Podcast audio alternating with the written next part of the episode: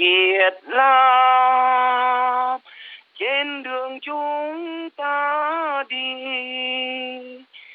nghe gió thổi, đồng xanh quê ta đó. Sao quê hương Việt sang đây, học vội tiếng Đức để xây cuộc đời. Ba tháng nói được mấy lời, vào làm xí nghiệp, chỉ cười mà thôi. Cô sang đây lúc ấy cô 27 tuổi. Cô có gia đình rồi, cô có hai con. Als ich rüberkam, war ich 27 und ähm, hatte eine Familie und zwei Kinder. Ich habe als Näherin in einer Textilfabrik in Blauen gearbeitet und habe ähm, Gardinen genäht. Und das war von 88 bis 94. Ja, 1994 bin ich dann arbeitslos geworden und bin nach Halle gegangen und seitdem lebe ich hier. Tức là nước Đức người ta muốn nhập ờ, nhập nhập lao động Die DDR brauchte damals Arbeitskräfte und äh, in Vietnam hatten wir zu viele. Und alle Leute, die nach Deutschland durften, das waren eigentlich gute und parteitreue Arbeiterinnen, gute Soldatinnen, Leute, die in Leitungs- und Führungspositionen waren. Ich zum Beispiel war Schichtleiterin und habe in der Textilindustrie war ich verantwortlich für Lohnerhöhung und Beförderung.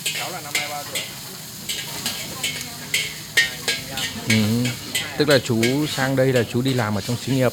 Ich bin hierher gekommen, um in Leipzig im Bereich Maschinenbau zu arbeiten. In meiner Firma waren über 100 Vietnamesinnen. In Leipzig und Umgebung wohnten damals viele Vietnamesen. Wir kamen nur zum Arbeiten. Wir hatten unsere Schichten, dann sind wir in die Fabrik. Das war's. Und alles drumherum haben wir über unsere Gruppenleiterinnen und Dolmetscherinnen gemacht, weil wir ja auch noch nicht die Sprache konnten. Ta đi qua phố qua làng ngọn đèn sáng dục lòng ta đó lời mẹ nói âm lành ngon gió đàn em vui diêu dít mai trường. Ta đi đường dầm bóng hàng xưa đất bom đào đã lên màu cỏ mới những cặp mắt đêm đêm trong đời chiến trường xa dồn tập những chiến công Bọn chú sống lúc bây giờ là tất cả người Việt Nam là bao giờ cũng sống ở trong ký túc xá của Wir mussten alle im Wohnheim leben. Wir durften nicht privat được đi wohnen. thuê nhà ở ngoài. Tức là phải sống quy hoạch vào một chỗ. Tất cả sống chung ở trong Wohnheim. một phòng là bốn người. In einem Zimmer waren vier Personen. Es gab nur einen Kühlschrank, einen Esstisch und vier Stühle, das war's. Die Küche war auch gemeinschaftlich. Wenn wir kochen wollten, mussten wir runtergehen. Es war immer sehr voll. Mensch musste immer schauen, zu welchen Zeiten die Küche leer war. Zum Schlafen waren wir auch gemeinsam. In jeder Ecke des Zimmers gab es ein Einzelbett. Und wenn wir krank waren, hat uns der oder die Betreuerin zum Arzt gebracht. Wir mussten uns dann krank melden, dann kam auch jemand zum Dolmetschen. Und für die Arbeit selbst haben wir eigentlich nur ein paar Wochen Deutsch gelernt und dann ging es direkt an die Arbeit. Wir hatten leider nicht länger Deutschunterricht. Đi làm sáng ngủ dậy thì đi làm thôi, làm 3 Wir sind morgens aufgestanden zur Arbeit. Es gab drei Schichten. Jeden Tag von 6 Uhr morgens bis 2 Uhr. Dann Spätschicht von 14 bis 22 Uhr und Nachtschicht von 22 Uhr abends bis 6 Uhr morgens. Nach der Arbeit sind wir heimgegangen. Zum Schlafen. Das war's. An den Wochenenden haben wir uns noch was dazu verdient, waren Äpfel, Birnen pflücken, Erdbeeren und Kartoffeln ernten, also all die Arbeiten auf den Feldern. Jeder, der herkam, wollte einfach nur Geld verdienen. Wir hatten ja gar keine Zeit für andere Sachen. Und ehrlich gesagt, wir kannten nur die Arbeit, unsere vier Zimmerwände, zusätzlich nähten wir, um noch mehr Geld für die Familie zu Hause in Vietnam zu verdienen. Bởi vì gần như lúc bây giờ không biết tiếng, mình không quan hệ, mình chỉ đi làm. Da wir die Sprache nicht konnten, hatten wir auch nicht so viel Kontakt zur Deutschen. Wir haben nur geschuftet und geschlafen.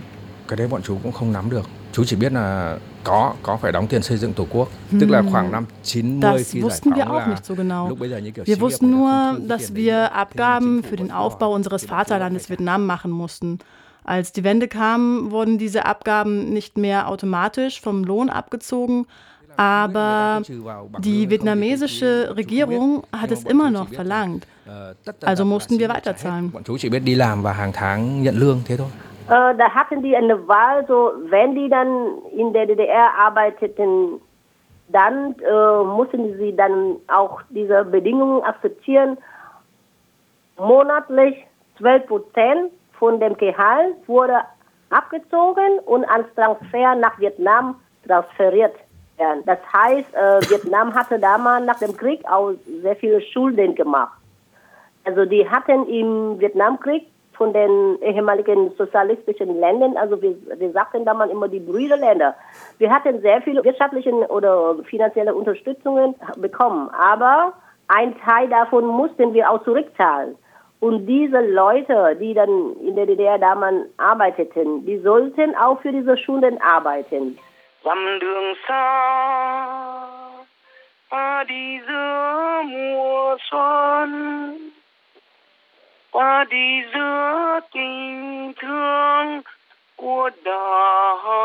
tiếng bác hồ rung động mãi trong tim đường ta đi ánh lửa soi đêm dài.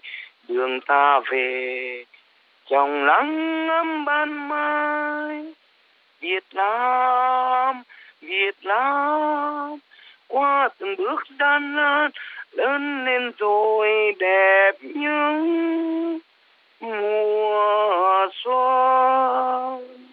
Như bây giờ thỉnh thoảng ra đường vẫn nhìn thấy cái xe ô tô Zum Beispiel, wenn ich jetzt noch ab und zu einen Trabi sehe, dann erzähle ich immer meinem Sohn, schau, so war es in der DDR, diese Trabis. có cái xe Trabi của của Đông Đức kỷ niệm chỉ có thích là đi làm Erinnerung, cơ quan nhà ha. nước nhiều bạn bè Tây thôi Ja, die vielen deutschen Kolleginnen im Betrieb, das, das sind äh, meine Erinnerungen. Und dass wir nicht Deutsch konnten und anstatt Reis Nudeln kauften. Das sind auch lustige Erinnerungen an die fehlende Sprache. Ach ja, und die Tage, als wir. Erdbeeren pflückten und äh, thế Kartoffeln ernteten und laut so in den Feldern Witze machten und lachten. party Ah, das waren auch schöne Tage, so die Wochenenden, wenn die deutschen Freundinnen zu uns kamen, uns besuchten, dann haben wir so Partys gemacht, Essen zubereitet. Also ich habe vietnamesisch gekocht und die Deutschen haben für uns Deutsch gekocht. Das ja, waren eigentlich gute Zeiten.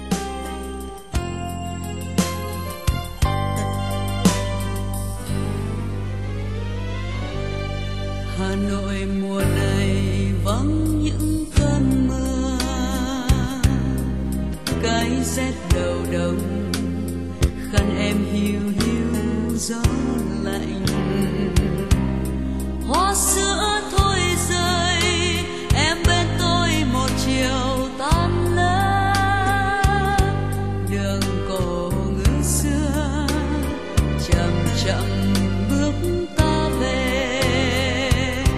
trước thống nhất thì người Đức rất là tốt Vor der Einheit waren die Deutschen sehr hilfsbereit.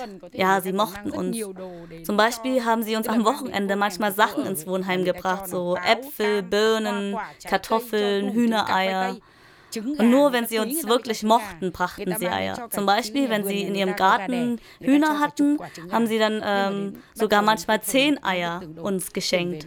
Aber mit dem Fall der Mauer bis heute haben sich beide Seiten irgendwie entfernt. Sie mögen uns nicht mehr. Plötzlich, plötzlich haben sie was gegen tự Ausländer. nhiên hai bên cứ xa lánh nhau dần chứ không có như ngày xưa nữa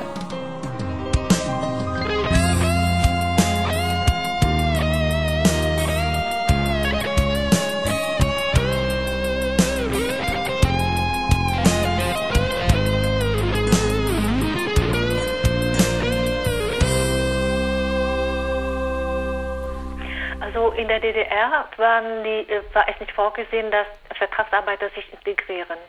Vertragsarbeiter hatten einen Vertrag, Arbeitsvertrag für vier oder fünf Jahre. Und nach dieser Zeit müssen sie äh, in ihre Heimat zurückgehen. Sie brauchen auch keine Stimme, weil sie auch keine Rechte hatten. Ja, und deshalb äh, äh, konnten sie sich auch, also sie sind sehr bevormundet. Sie wohnen in Heimen, die bewacht werden. Ähm, äh, nach 10 Uhr abends dürfen sie niemanden mehr empfangen. Die, die Besucher werden rausgeschmissen. Die werden von, äh, von ähm, äh, Dolmetschern und äh, Aufpassern äh, begleitet. Es heißt, sie sind, sie existieren gar nicht in der DDR. đi qua phố qua làng ngọn đèn sáng rụng lòng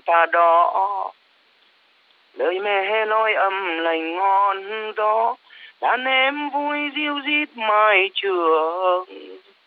Ta đi đường dầm bóng hàng xưa đất bom đào đã lên, màu cỏ mới thế rồi ai cũng vươn lên, tự buôn tự bán, học thêm tiếng vào.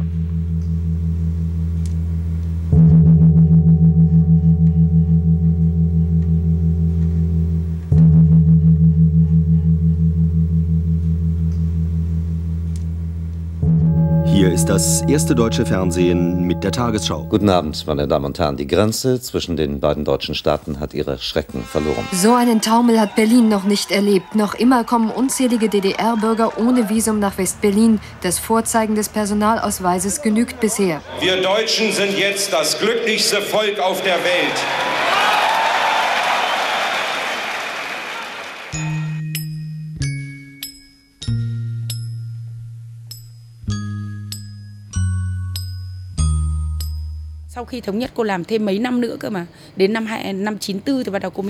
Nach der Wiedervereinigung habe ich dann noch ein paar Jahre gearbeitet und leider musste ich dann äh, ähm, 1994 ähm, aufhören und bin dann hierher gezogen, um mich selbstständig zu machen. Erst hatte ich ein Bistro, aber dann musste ich aufhören, weil meine Schultern wehtaten. Dann habe ich gewechselt. Jetzt verkaufe ich hier asiatische Lebensmittel. Und ich war noch nie arbeitslos, habe noch nie Arbeitslosengeld oder so bekommen. Chưa bao giờ thất nghiệp, chưa bao giờ ăn một đồng thất nghiệp. Cuộc sống nó là cái môi trường thôi. Im Leben gibt es viele Beschränkungen. Wenn die Deutschen nicht mal eine Arbeit haben, wie sollen wir dann was finden? Deswegen waren wir Ausländerinnen arbeitslos. Also mussten wir uns selbst eine Alternative suchen. Selbstständig zu sein ist nicht einfach.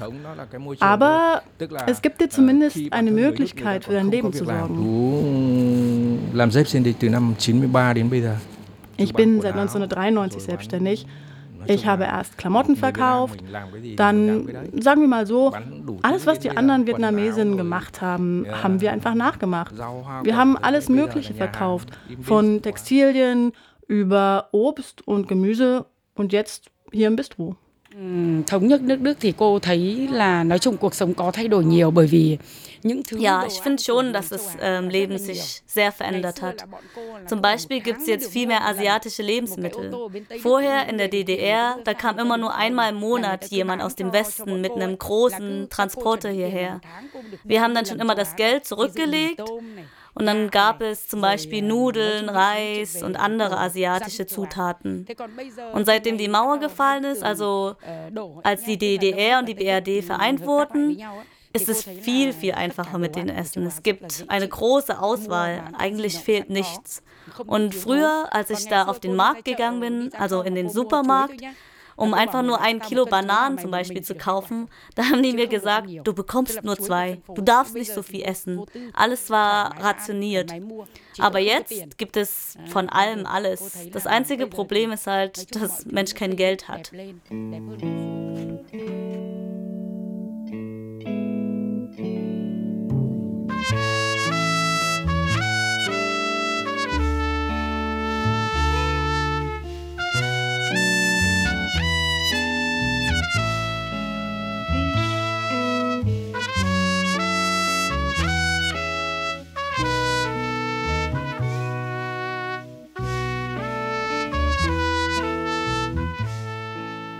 Aber äh, wie gesagt, die, die Wende für mich eine sei diese Freiheit für die DDR-Bürger, dieser Rausch von den vielen Menschen, von der Hoffnung von vielen DDR-Menschen damals, ja, äh, blöd, also wir, äh, so, die haben alles gehofft dass in kurzer Zeit ein, ein so wie, wie gesagt, ja, Wunderlandschaft entsteht.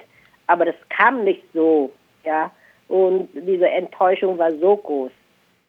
Cuộc sống thay đổi ào ào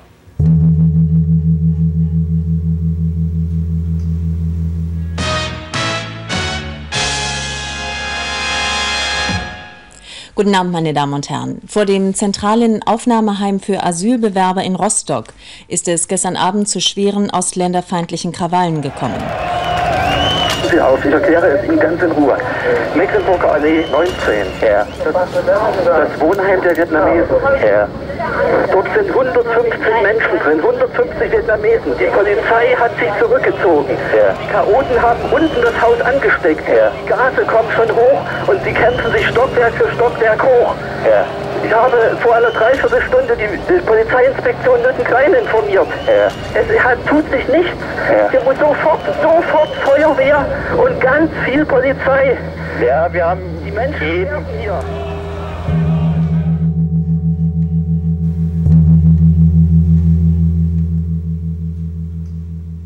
Wir dachten da alle so nette Leute und und dann plötzlich kam nach der Wende, ja, kurz nach der Wende oder nach der Wende, dann plötzlich waren alle, also so viele Menschen, die uns hassen.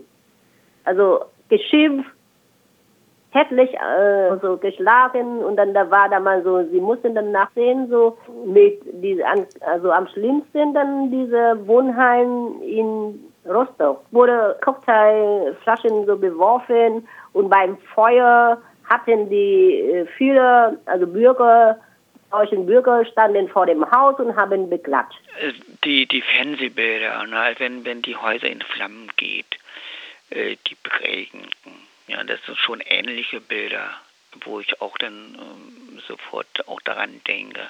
Also die Bilder, äh, die habe ich schon mal gesehen. Und nachdem die Mauer gefallen waren, äh, war dann, denke ich mal, ich habe damals schon in, in den, also 1990 habe ich Freunden schon gesagt, jetzt ähm, sind alle äh, Tabus gefallen. Man kann über Juden schimpfen und, und kann, man kann man kann über Ausländer schimpfen, ohne dass was passierte. Es, äh, und es wird immer mehr seitdem. Bis heute äh, ist es äh, schlimmer geworden. Ja, ähm, also die die Minderheiten, da haben immer schwerer.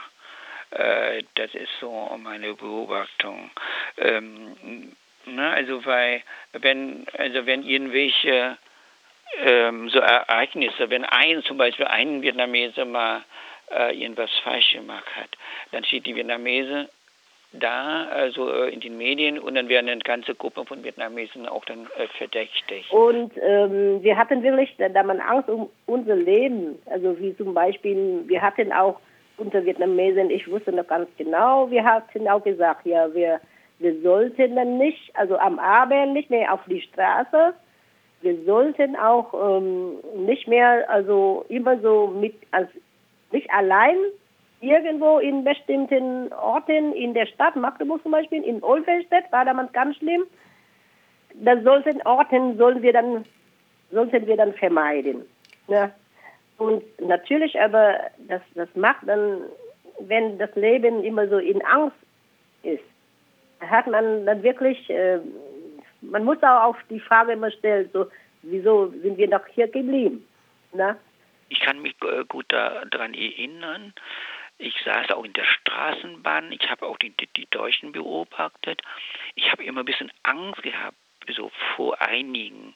Und dann habe ich innerlich gesagt, sag ich, Mensch, vielleicht tust du äh, den Leuten Unrecht, vielleicht haben die gar nicht gegen dich. Aber woher äh, sollte ich dann wissen? Ähm, also im Vergleich zu der DDR oder auch selbst so, so in Vietnam, wo noch die Demokratie noch nicht herrscht, glaube ich schon, dass wir hier mehr Freiheit haben. Aber die Freiheit ist natürlich dann auch äh, durch dann ähm, Rassismus. Also wir äh, leiden darunter. Ta đi trên đường Hà Nội rực rỡ chiến cờ Đường thanh thang ba đình lịch sử Đường tấp lập hoàn kiếm đông xuân Nghe lao nước trong lòng Thủ đô ta sục sôi đánh ơi cô gái yêu sao vuông đầu mù? Em đi về đâu mà mắt em tươi sáng? Em đi về đâu mà chân bước hiên ngang? Các con khôn lớn vui nào vui hơn? Hòa nhập ai cũng tiến thêm. Ấm no hạnh phúc ở trên đất này. Đến nay ba chục năm trời, Việt Đức mãi mãi xanh tươi vững bền. Người Việt nó thay đổi quá nhiều chứ không phải là thay đổi nhiều. Bởi vì ngày đấy thì gần Für die như là Vietnamesen hat sich sehr, sehr viel verändert.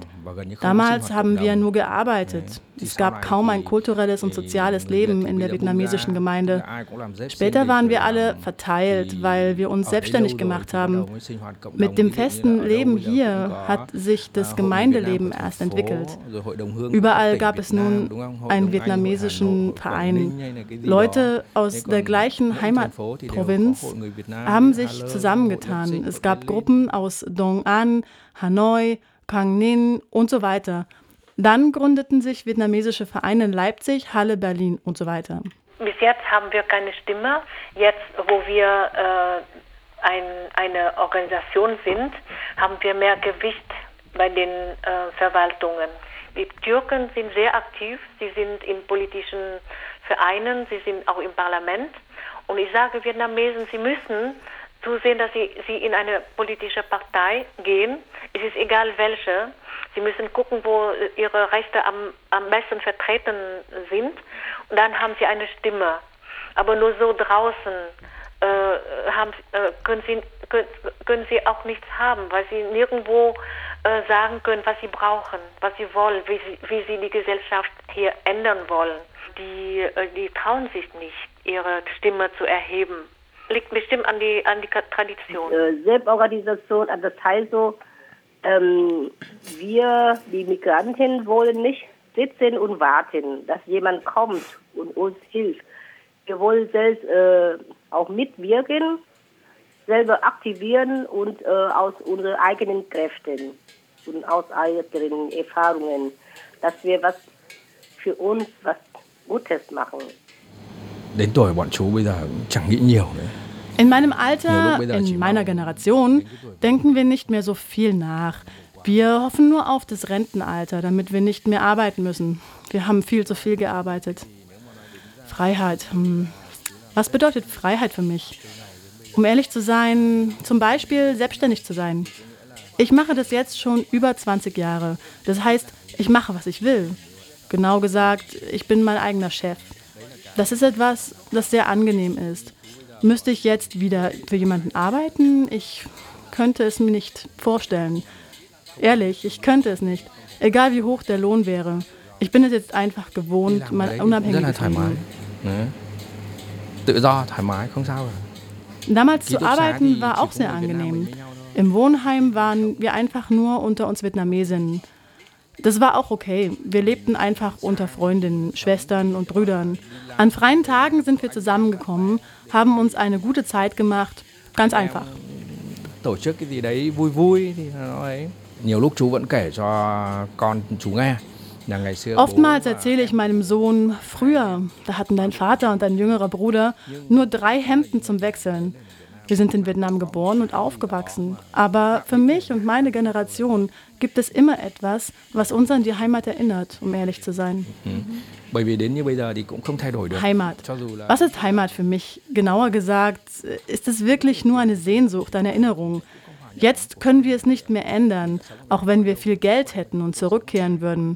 Wir könnten uns in dem Leben dort nicht mehr wiederfinden. Wir haben zu lange hier gelebt. Wir haben uns an das Leben hier gewöhnt, an die Leute, an das Klima. Wenn ich jetzt zurück dürfte, könnte ich es nicht mehr. thì mình ngược lại bây giờ cho về thì không thể về được.